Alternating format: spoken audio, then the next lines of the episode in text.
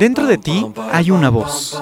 Voz que guía, que guía, voz que inspira, inspira, voz que da pistas. Ya está aquí Marisa Gallardo, tu coach de vida, en Voz con Alas, la voz que te impulsa a volar. Comenzamos. Hoy me levanto sin pensar, voy a dejarlo todo y luego yo pongo la mano en el aire, echo a volar sin complicarme la vida, disfrutar yo Vos escuchas, ¿cómo están? Feliz miércoles. Estamos un día más transmitiendo desde la cabina con alas para todos ustedes. Soy Marisa Gallardo, la voz que te impulsa a volar, y esto es Voz con Alas, el programa de la gente despierta. Hoy vos escuchas, estoy muy contenta porque tengo un invitado que ya ha estado con anterioridad aquí en la cabina con alas, pero que les va a encantar porque siempre charlar con él es muy enriquecedor. Eh, me gusta mucho su trabajo, me gusta porque es una persona muy clara, contundente, práctica, porque es un traductor de lo, de lo complicado a sencillo y simplemente pues porque es un ser maravilloso. Estoy feliz y honrada de que hoy nos acompañe Raymond Samson en el programa. ¿Cómo estás, Raymond?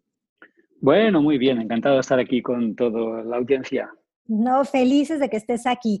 Oye, Raymond, pues hoy vamos a hablar de la disciplina. Tu último libro que leí eh, trata del poder de la disciplina. Y te voy a confesar algo, Raymond, y voy a ser muy honesta contigo.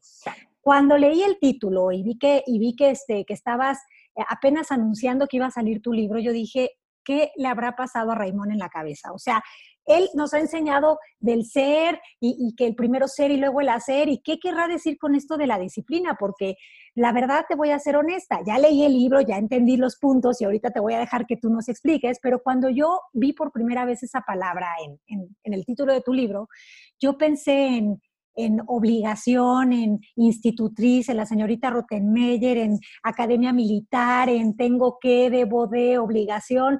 O sea, hazte cuenta que la palabra, por el significado que yo tenía de ella desde mi visión del mundo, desde mi cosmovisión, me sacaba ronchas.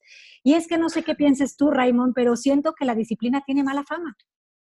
Sí, es una palabra fea, ¿verdad? Es una palabra que suena a una palabrota, una palabra muy fea y que todo el mundo evita. ¿Eh? disciplina. Parece un castigo, yo creo que es sinónimo de castigo, ¿no? Ay, sí. Te voy a castigar. Sí, suena como que te voy a meter en cintura para que seas alguien en la vida. Sí, sí, suena, sí, suena eso, ¿eh? suena castigo y por eso la gente la evita. Y cuando evita la palabra, evita todo lo que hay detrás de esa palabra. Fíjate, evita el comportamiento porque, porque la palabra le disgusta. Fíjate. Sí, y, la verdad yo era una de esas personas, Raymond. Te confieso que yo había cambiado mi palabra disciplina por dedicación, que siento que se, se asemeja mucho a la disciplina que tú describes en el libro y de la cual creo que los vos escuchas van a entender a qué te refieres con esto. Pero sí quería iniciar confesándote que dije, ¿qué onda con esto de la disciplina? Si justo llevo años huyéndole a la disciplina porque tengo creencias de que me hace no ser libre, de que me hace cargar con cosas, de que me hace vivir pesado. Y creo que eso le pasa a muchas personas. Sí, sí, muchísimas. Y, además el libro ha tenido muy buena acogida, que, yo por otra parte no me esperaba, eh, porque el libro era casi un experimento, pero eso me da, me da, a pensar que este problema afecta a muchas personas. ¿eh? Si el libro se vende es porque afecta a muchas personas. Y si afecta a muchas personas, quiere decir que hay muchísimas personas que están luchando contra sí mismas, que quieren conseguir cosas en la vida y que de alguna forma se las niegan. ¿eh? Y ahí, si me dejas, voy a lanzar la primera definición de disciplina que creo que va a impactar a la, audiencia. Mira, la palabra disciplina que va de la mano de autodisciplina, es una palabra que también se utiliza mucho, autodisciplina, yo voy, voy a ofrecer un sinónimo que ya verás cómo a la gente le va a encantar. Vamos a dejar de hablar de autodisciplina o, o vamos a, a entender que la autodisciplina es igual a autoestima. Fíjate, ¿eh? autodisciplina igual a autoestima. Así que aquel que más se autoestime, más autodisciplinado es. Y aquel que menos autodisciplinado es, es que no se quiere, ¿eh? tiene menos autoestima. Claro. Fíjate, el libro se está vendiendo porque esta es una de las cosas que tiene dormida la humanidad, es el pan nuestro de cada día, querer tener 20 mil ideas que luego no concluyes, que no llevas a, las acciones, por, por, tenerle miedo a esta palabra, por pensar que eso requiere esfuerzo, este, pérdida de libertad. sacrificio. Sacrificio. Todo eso, ¿no? Y me encanta que tú ahorita lo que estás diciendo es que les tengo noticias, señores, la autodisciplina es autoestima. Si te quieres, ejecutas. Si no te caes bien, vas a vivir el cuento del autosabotaje por los siglos de los siglos. Amén. Eso está cañón. está cañón. Si, si te quieres, te das lo que quieres. Si no te quieres, no te das lo que quieres. Ya está a punto. Y fíjate, yo, yo que siempre he sido muy autodisciplinado, por, no, por convicción ni porque sea el, el, niño empollón de la clase ni nada parecido. Todo, todo, lo contrario. Yo era el del pelotón de los torpes en el colegio, ¿no? Entonces yo me di cuenta que mi, mi, nivel de inteligencia no era especial. Sin embargo, por ejemplo, mi hermano sí. Mi hermano tenía un coeficiente de inteligencia muy elevado y al lado del suyo, el mío, pues era bien poca cosa. Entonces yo pensé, mira, en, inteligencia no les voy a ganar. Esto ya lo, ya lo sé. Lo asumo. Lo asumo, lo tengo asumido. No soy el más listo de clase, no soy el más listo en casa, pero si le pongo corazón, si le pongo ganas, igual puedo compensar lo que me falta de un lado, lo voy a poner en el otro por disciplinado, ¿no? Y así lo hice. Entonces, pues yo hacía los deberes cada día, eh, yo estudiaba más que, los, que, los, que mis compañeros, más que, muchísimo más que mi hermano. Entonces, al, al ser tan disciplinado, yo compensaba ese coeficiente de inteligencia que yo no tenía. ¿Y qué pasó? Bueno, pues eh, me, me, convertí en los primeros de clase, siempre he sido de los primeros de clase, pero era por, por, por corazón, no por inteligencia, ¿no? claro, pero perdón que te interrumpa, pero creo que estás diciendo algo que es muy importante, porque quizás eh, tu hermano o muchas personas o nosotros mismos tenemos la inteligencia intelectual, pero esa no basta, no alcanza, se necesita inteligencia emocional, espiritual, eh, se necesita la inteligencia de la que habla tu disciplina, tu autodisciplina, esto de lo que nos hablas, la autoestima. Claro, entonces eh, yo, siempre he tenido mucha autoestima, nunca se me ha ocurrido odiarme a mí mismo, qué barbaridad, ¿no? Entonces, siempre me he dado todo lo que estaba a mi alcance, todo lo que estaba en el alcance de mi mano, yo me lo he dado a mí mismo. Me he dado una buena vida, me he dado pues todo lo que yo he deseado. Y he visto cómo otras personas se lo negaban y se lo negaban por, por ser poco disciplinadas, ¿no? Eh, y qué pena, pudiendo darse todo, no darse nada por, por, por ese prejuicio ¿eh? de, la disciplina, del hábito. El, hábito tampoco gusta los hábitos, porque la gente lo, lo, lo, iguala a rutina y la rutina para ellos es mala. Sin embargo, la rutina es muy buena. Yo, yo cada, cada uno de mis días tiene una serie de rutinas desde que me levanto hasta que me acuesto y son las rutinas del éxito. ¿eh? Cuando le pongo el apellido, rutina de éxito, la cosa empieza a ser más, más chula, ¿no? Me Las rutinas De éxito, claro, rutina es feo, pero rutina de éxito ya empieza a ser más bonita. Y si le ponemos el apellido de rica, ¿eh? o de los ricos, las rutinas de los ricos, entonces la gente ya se, empieza a interesar, ¿no? Sí, pues ya llama la atención. Claro, pues, pues es verdad, los ricos tienen rutinas, los exitosos tienen rutinas y, atención, los fracasados o los losers también tienen rutinas. Al final, todos tenemos rutinas. La cuestión es cuál vas a elegir tú. Claro, porque al final del día, Raimón, yo pienso que la rutina nos da ruta, o bien para vivir una vida de excelencia, de bienestar, de darte lo que quieres, o bien para vivir en el, en, el, en el, juego del autosabotaje, ¿no? Al final del día. Pero hay gente que no le gusta esto, porque cree que la rutina, el hábito y la disciplina es como una vida como muy impuesta, muy dirigida, muy poco flexible, ¿sabes? Muy poco... Obligada, eh, ¿no? Esa palabra que usabas antes, obligada. Claro, pero yo, yo, les digo a esas personas, tal vez sí, pero si esos hábitos, rutinas y disciplinas te dan todo lo que tú quieres en la vida, entonces te empieza a interesar el asunto o no te interesa. Por supuesto. claro, eh, yo, siempre lo he dicho, la, disciplina a mí me la ha dado todo, todo, todo, todo, absolutamente todo en la vida. Yo todo lo que he conseguido, todo ha sido fuerza de corazón, a fuerza de disciplina.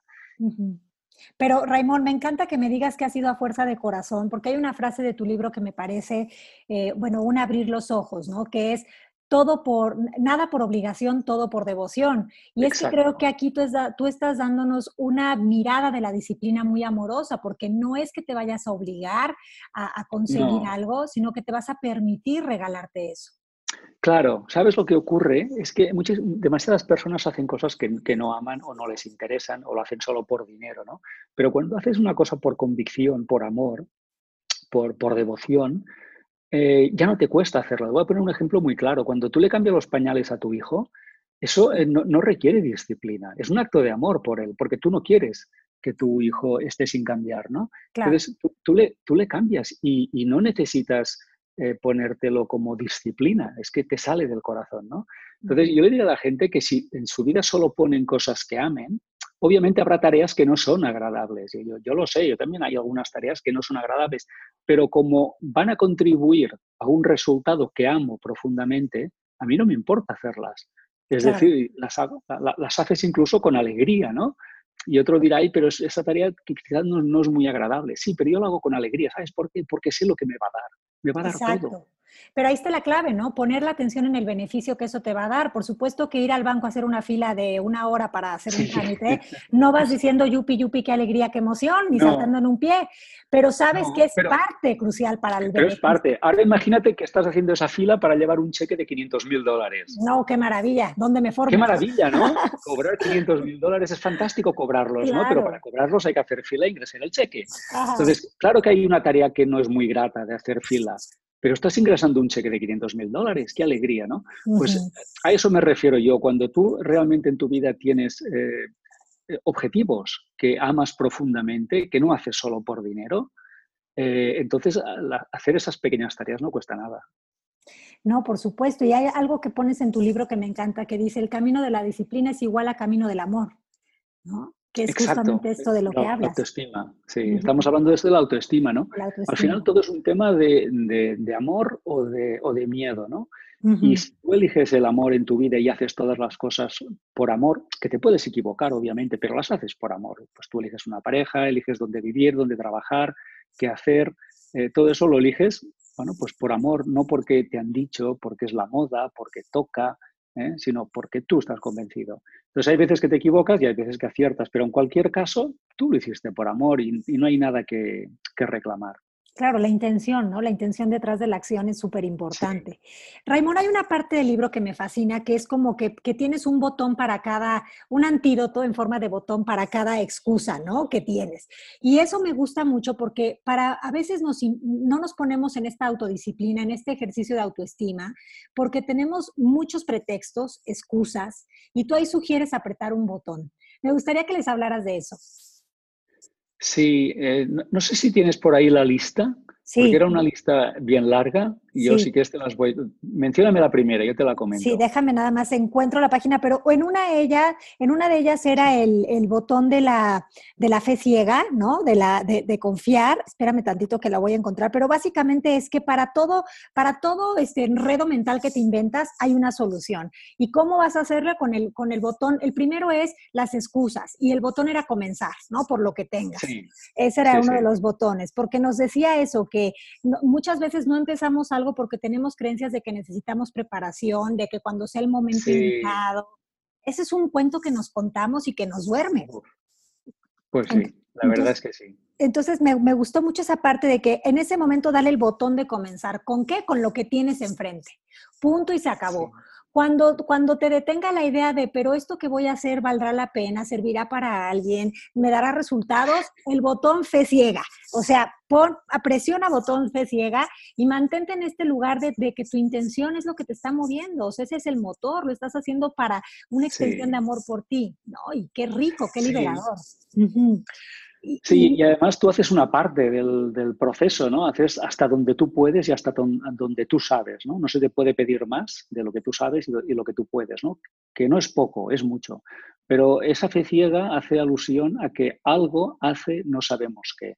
Algo que te envuelve, ¿eh? llámale inteligencia del universo, llámale intuición o, o tu yo más sagrado, hace no sabemos qué, pero hace muchas cosas a las cuales tú no llegas, a las, de las cuales tú no puedes hacer pero sí, eh, pero sí puede esa inteligencia que te envuelve, ¿no? Entonces, eso es, una, es, una, es, una, combinación de fuerzas, de ser y de hacer, que es realmente muy interesante, ¿no? El botón, el concepto de botón o la metáfora de botón está presente en todos los capítulos. Todos los capítulos empiezan incluso con una imagen de un botón. un icono. Sí, un icono que es el, es el botón o el icono del pasar a la acción. Sí. O sea, al final, al final es, es, cuando tú vas al médico, por ejemplo, y, no te pones allí a negociar la receta. No, si las recetas no se negocian, te dice el médico. Usted se toma esto y punto. Si no hay nada que pensar aquí. Ya está todo pensado. Ya pienso, yo ya pienso, eh, que soy el médico. Usted se lo toma. ¿eh? usted lo hace. Y ya está, y no hay nada que, bueno, pues estaré motivado para tomarme la pastilla o no estaré motivado. No, no, que no, hay, que pensar, usted se levanta y se toma la pastilla, ¿no? Pues esto es un poco lo mismo, ¿no? Actúa, ¿no? No, le des más vueltas, porque no tienes ni idea de, lo que va a pasar, ¿no? Nunca lo sabrás. Entonces, actúa y ya te enterarás. lo que viene, ¿no? Y, se te irá desplegando el camino. Se desplegando, ¿no? Sí. Y hay, hay, una autora americana que hace una cosa muy, explica una cosa muy buena en sus, sus libros, que es, que es la cuenta regresiva, ¿no? Eh, cuando, cuando tiene que tomar una decisión, ay, pues me levanto de la cama, no me levanto de la cama, ella dice algo muy claro, dice, mira, 5, 4, 3, 2, 1, 0, me levanto, punto. No sé si hace frío o estoy cansado o me duele la cabeza, pero cuando es cero, me levanto de la cama, ¿no? Pues eso es lo mismo. ¿eh? Le he dado al botón, al botón de actuar, ¿no? Entonces, cuando alguien quiere, hoy, hoy me escribía alguien que decía, bueno, pues un día escribiré un libro. No, no lo vas a escribir nunca, jamás vas a escribir. Porque esto ya te lo has contado muchas veces, ya me lo cuentas a mí, y tú te lo crees, pero yo no. Claro. Si tú fueras a escribir un libro y fuera verdad, ya habrías escrito algo, un capítulo, una página, lo que fuera, ¿no? Pero no has escrito nada de nada. ¿eh? Entonces, 5, 4, 3, 2, 1, 0. Ahora escribo una página. Sí. ¿eh? Sí, comprométete, ¿no? Porque si no te comprometes a eso, eso no está apareciendo. Esta frase de un día nos vemos, a ver qué día cenamos juntos, a ver qué día hacemos un programa juntos, eso no va a pasar, ¿no? Porque no, nada. No hay un común cuando. Sí, saca, la agenda. Saca la agenda y vamos a quedar ahora en ese día y vamos a completarlo ahora, porque si no, pues no lo vamos a hacer nunca. Sí, no, pero me encanta esto de esta receta de, del 5, 4, 3, 2, 1, vamos, ¿no? O del cero, este, o sea, la cuenta regresiva, porque sí, al final, Sí, y te lanzas. Y hablas también en este libro de, que de justo esto también, creo que viene mucho a cuento del sincrodestino, ¿no? Hablas mucho de que parece un, pensamiento mágico, místico, mafufo esto del sincrodestino, pero en realidad es ciencia, ¿no? Y, es la ciencia de ir caminando este caminito de intenciones que salen del corazón y, de, y que van desplegando las personas, los lugares, las situaciones, lo, que pareciera extraordinario, pero más bien es, es parte de de la naturaleza de cada ser humano. Pues sí, sí, sí es, el orden implicado y explicado de la física cuántica, es, toda la teoría del sincrodestino, de la cual hay libros fantásticos que lo explican muy bien. Y básicamente lo que está retratando, lo que está pasando ahora es que hay, eh, hay dos entidades, una es el, el, mundo, el universo, y la otra eres, por ejemplo, tú. ¿no? Y los dos se están mirando a ver quién actúa primero.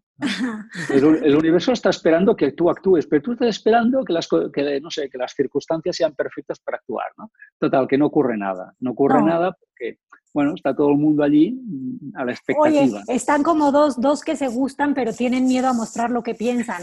cuando él me invite a salir, ya le diré que sí, lo quiero. Cuando, y al final del día pasa lo que pasa, pero no pasa nada con ellos, ¿no? Porque no pasa nadie nada. acción. Exacto. Exacto. ¿Cuántas parejas eh, no se han formado por culpa de esta actitud, verdad? Sí, sí, sí, como, como de orgullo y prejuicio, ¿no? De Jane Austen parecido. Oye, Raimón, hay unas, hay, hay este, tres leyes, ¿no? Que me encantan que nombras en el libro. Y una dice, tú te das todo a ti cuando te aplicas a ello, pero tú te tienes que dar eso, te tienes que dar esa oportunidad.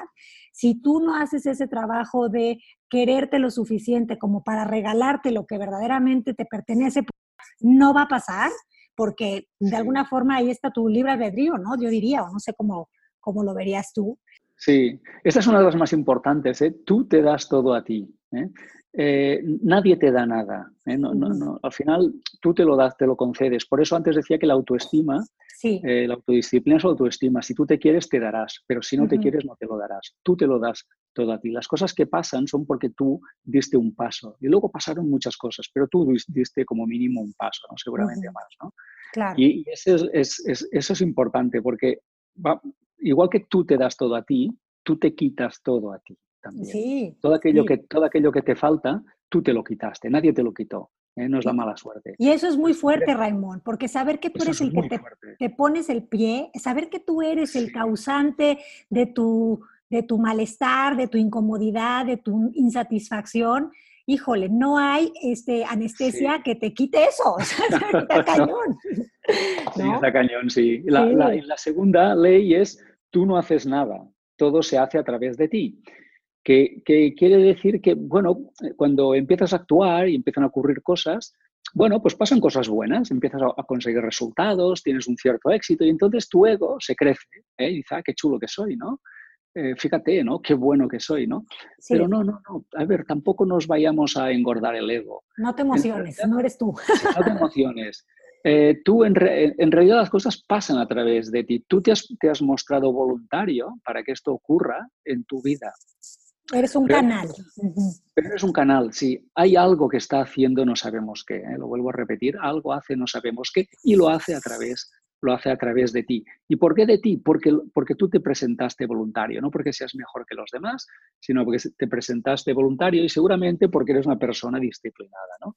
Así que tampoco se te suba la cabeza el éxito. Y la tercera ley es, tú caminas en los brazos de Dios, lo cual te da una tranquilidad, ¿no? Porque si tú caminas en los... claro, te está llevando, incluso cuando los, los tiempos son malos, ¿no? Cuando vives una crisis, una quiebra, eh, entonces también te está llevando eh, Dios en sus brazos, ¿no? Y si, y si, quieres llorar, pues es un buen momento para llorar en sus brazos, ¿no? Pero Él te está guiando. Así que eh, para sentir esa tranquilidad, porque la gente cuando tiene que actuar tiene miedo, ay, si actúo y me pasa algo, tranquila, caminas en los brazos de Dios. ¿eh? y vivirás momentos difíciles y Él estará allí y, escuchará cómo lloras. Y habrá momentos alegres y Él estará allí y escuchará cómo ríes. Sí, pero qué maravilla también saber que no todo depende de ti con tu ego, porque justamente la ley número dos, o sea, que, viene muy al caso con la tres, bueno, las tres están unidas, pero esto de que tú no haces nada, también luego el ego lo entiende como cómo. Entonces yo me quedo en mi cama y ya, y no hago nada y no me levanto y no actúo y todo surge así. No, a ver, tú no haces nada que estorbe con tu ego, ¿no? O sea, simplemente tú no haces nada que estorbe, tú tienes una intención, tú te pones de voluntario, levantas tu manita y dices yo, y, y entonces empiezas a hacer este canal, pero tienes que confiar, porque eso es estar en los brazos de Dios. Confiar es saber que está haciendo guiado, encaminado y la confianza, Raimón, no la venden en la farmacia. Entonces, ¿qué le decimos a los vos escuchas que dicen, sí, me encanta la idea, pero en serio, en serio, en serio, voy en los brazos de Dios? No te va a quedar de otra más que creer que sí. Sí, bueno, que haga un repaso de su vida, se dará cuenta de que, eh, con muchísimos momentos, pues sí, eh, se, vio realmente apoyado, ayudado, inspirado eh, y, todo eso. Y, en cualquier caso, si, si, duda de eso, yo le recomendaría a esa persona que le dedique un tiempo, antes de crear ningún proyecto ni de hacer nada en el mundo, yo, yo le diría que dedique un tiempo a autoconocerse. Es decir, antes de, salir antes de salir ahí al mundo y tratar de conquistar el mundo, lo que le diría es que eh, se quede en casa y se conquiste a sí mismo, que haga un poco de introspección, que se conozca y cuando se conozca verá que esa, que esa, esa fuerza, esa inteligencia de la que hablamos está en él. ¿eh? Claro. Y cuando sepa eso, pues ya podrá salir al mundo más confiado y podrá salir a conquistar el mundo, pero porque él ya se ha, se ha conquistado ¿no? a sí mismo. Y también aportar, decir una cosa, que al final es verdad que tú no haces nada, pero tú eres imprescindible. ¿eh? Fíjate que parece una contradicción. ¿eh? Tú, tú, no haces nada, eh, todo ocurre a través de sí, sí, pero eres imprescindible. Si tú no estuvieras allí, si tú no hubieras actuado, si tú no hubieras levantado la mano, eso no podría suceder en el mundo. ¿eh? Claro. Em, yo, lo veo, por ejemplo, en mis libros. Cuando escribo un libro, eh, obviamente yo estoy ahí ¿eh? echando horas y, dándole al, bolígrafo, ¿no? Claro. Pero muchas veces escribo y pienso, ¿esto lo he escrito yo? ¿De dónde habrá salido esto? Porque yo es que ni siquiera, yo no he pensado esto nunca antes en mi vida. Esto no lo he pensado nunca. o sea, es la primera vez, es la primera vez que, lo he pensado y, por y la primera vez que lo escribo. Entonces, ¿esto es mío? Pues creo que no. Mm, ¿Lo he hecho yo? Seguramente no. Ahora bien, ¿yo soy imprescindible? Claro que sí, porque yo estaba aquí esta mañana durante tres horas escribiendo cosas y esta idea surgió. ¿no? Con lo cual, tú no haces nada, todo se hace a través de ti, pero tú eres imprescindible. Son tres leyes eh, que yo les llamé las leyes espirituales de la disciplina, pero son son eh, ideas que yo las llevo como muy integradas, ¿no? las tengo como muy vividas. Eso te iba a preguntar, Raymond. Dale un ejemplito de, un día tuyo, o sea, ¿cómo ven estos hábitos y esta rutina desde un lugar de, gozo? O sea, porque no creo que tú te levantes y digas, puta, qué flojera, ahora tengo que hacer ejercicio. o sea, a lo mejor te visita el pensamiento de ego, pero le das a la cuenta regresiva y te pones en tu, en tu, en tu, pues en lo que estabas, ¿no? Dispuesto a hacer. Pues Mira, por, ejemplo, yo por la mañana no, yo no tengo que, hacer la cuenta regresiva para saltar de la cama, porque yo estoy, estoy deseando saltar de la cama. Cuando me despierto a la una de la noche o a las dos o a las tres, digo, puta, ¿qué, ¿por qué no son ya las seis de la mañana que estoy deseando que sean las seis? Claro. O sea, qué largo, se me, qué largo que se me está haciendo la noche. Yo, te, admiro en eso, Raymond. Yo te confieso que sí tengo que hacer la cuenta regresiva varias veces, pero yo no. Qué, rico. es que cuando me, cuando me acuesto ya estoy deseando que sea la hora de levantarme. Ajá, qué bien. cumpliendo el trato, el trámite. Pero también es verdad que como quiero a mi organismo, mi sistema nervioso y a mi cuerpo, eh, también le quiero dar descanso. Entonces también lo quiero cuidar, ¿no? Así que, bueno, es un equilibrio. Entonces ya cuando me levanto, yo estoy deseoso de levantarme para hacer las cosas que voy a hacer. ¿Por qué? Porque yo amo las cosas que voy a hacer. ¿Todas las tareas me gustan? No, todas no. También tengo que ir a hacer fila al banco. Pero las hago con cariño porque, porque sé lo que me van a proporcionar. ¿no? Eh, por la mañana ya me cuido bien pronto, hago una meditación de 10 minutos nada más. ¿eh? Con eso basta. También hago ejercicios de pesas de 10 minutos nada más. Y algunos estiramientos y ejercicios de yoga también 10 minutos y nada más. ¿Y por qué lo hago? ¿Por obligación? No, porque sé que, eh, que eso luego me conduce a tener mejor salud, eh, a estar más joven, a ser más longevo, a no tener achaques, a no tener que tomar medicamentos. O sea, yo sé lo que me da eso. Entonces, no lo hago por obligación y decir, bueno, pues va, ahora toca y hay que hacerlo y si no me aguanta, pues eh, si no... No, no, no, es que yo disfruto haciéndolo porque yo sé lo que me va a dar claro, pero qué rico que dices eso, porque no te cuidas ni tu alimentación por si engordas, ni tu, ni tu cuerpo por si envejeces, sino que te cuidas por el, por el, por el, híjole, por honrarlo, por, por por de verdad también, este, no sé, pues eh, por amor. Y por dar ejemplo también, todos nosotros seguramente, eh, pues la mayoría somos o papás o mamás, ¿no? Entonces, la mejor, la, la, mejor ejemplo que podemos y lección que podemos dar a un hijo es el ejemplo. No, no decirle a tu hijo, oye, pues haz deporte o, come bien, ¿no? Tú tienes que comer bien para que él lo vea, ¿no? Y tú tienes que hacer deporte para que él lo vea. Y tienes que, eh, bueno, tener autoestima para que él también la tenga no se trata de decirle qué tiene que hacer él, sino de enseñarle lo que tú haces y él lo aprenderá, ¿no? Claro. Si vamos a ser exitosos solamente para que nuestros hijos lo sean. Sí, ya con eso vale la pena y si con eso no te convences, entonces no sé qué te puede convencer, pero desde, luego vivir una vida de pesadez, de cansancio, de insatisfacción, pues tiene que haber otra forma de vivir y esa forma de vivir aparece cuando te das cuenta de que si te quieres, eh, quieres, ¿no? Y entonces, bueno, pues ahí es donde aparecen estas leyes de la, de la, de la disciplina tan maravillosas que hoy nos compartiste, Raimón, y este ejemplo de rutina que me imagino que continúa con eh, algo que me gustó mucho en el libro, que, que, yo entendí con estas palabras de que tú no te saturas en tu agenda, creo que la saturación es, cansancio y viene de la obligación, tú eliges qué es lo que va, qué le vas a dar prioridad y empiezas por lo que más eh, podría ser más, este, más engorroso, es que Sí, aquella tarea que igual pues se te hace un poco más, eh, no sé, eh, incómoda, bueno, pues hazla, hazla cuanto antes y así te liberas de la incomodidad a primera hora de la mañana y luego estás el resto de la mañana totalmente relajado porque dices, qué bien, ya lo hice, ¿no? Hice la, parte incómoda, ya está hecha, pues a partir de ahí todo ya de bajada, ¿no? Claro. Y yo a la gente le diría que no llene su agenda porque el éxito no es conseguir resultados. El éxito es conseguir una vida que te haga feliz, ¿eh? en la que tú seas feliz. Entonces no se trata de conseguir muchas cosas. Yo, yo tú y, cualquiera puede conseguir muchas cosas. ¿eh? Puede, pues puede, no sé, ganar mucho dinero y hacer muchos negocios y hacer, no sé, siempre puedes hacer más. Pero no se trata de hacer más por hacer más o por ganar más o por demostrar más.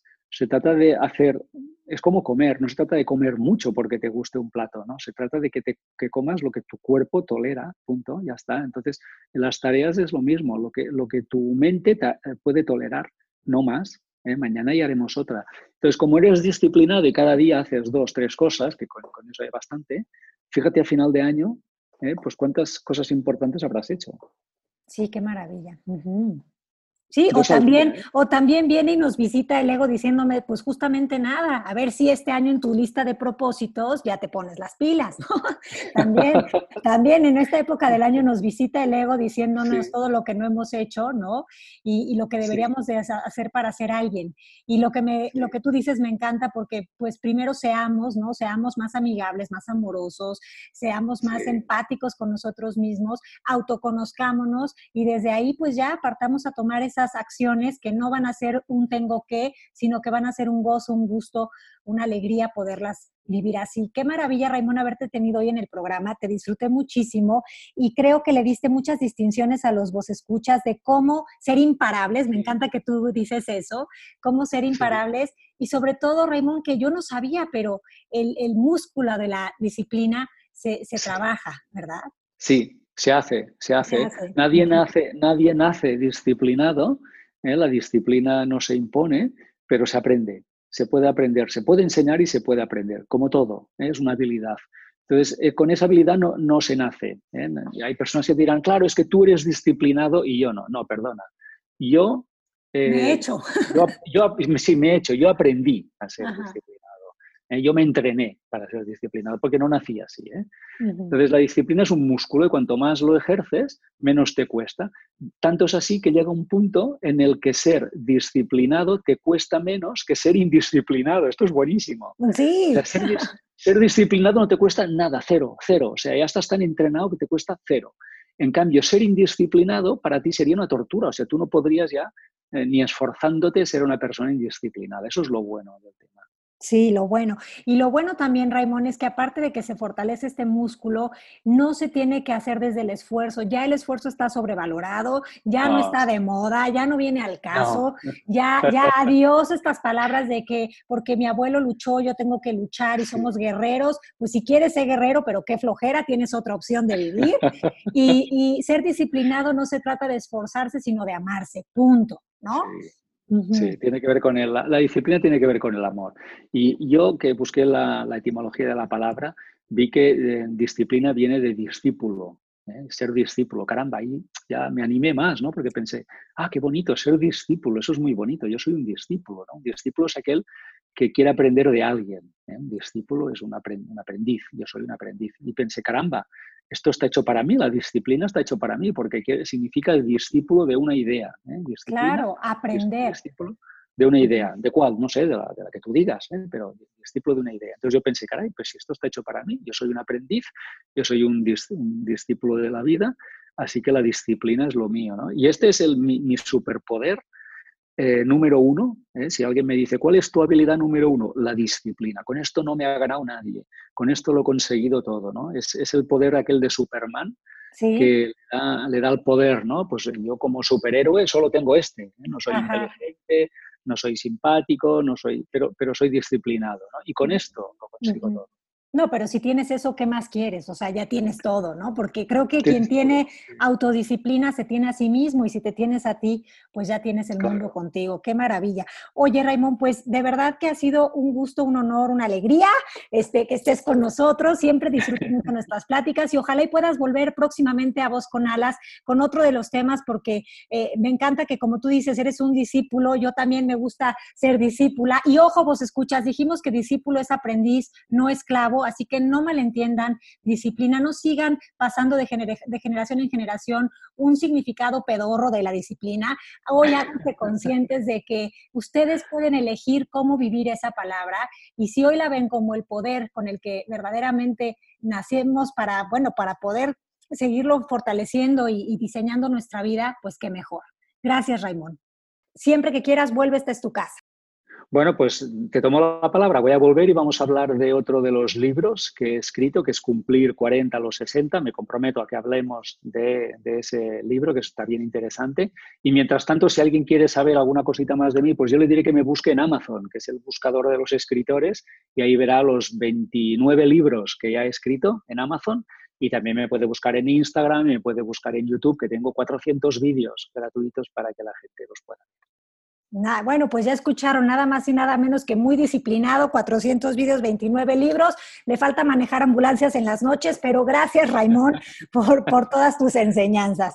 Bueno, vos escuchas, nos escuchamos el próximo miércoles en punto de las 12. Besos tronados.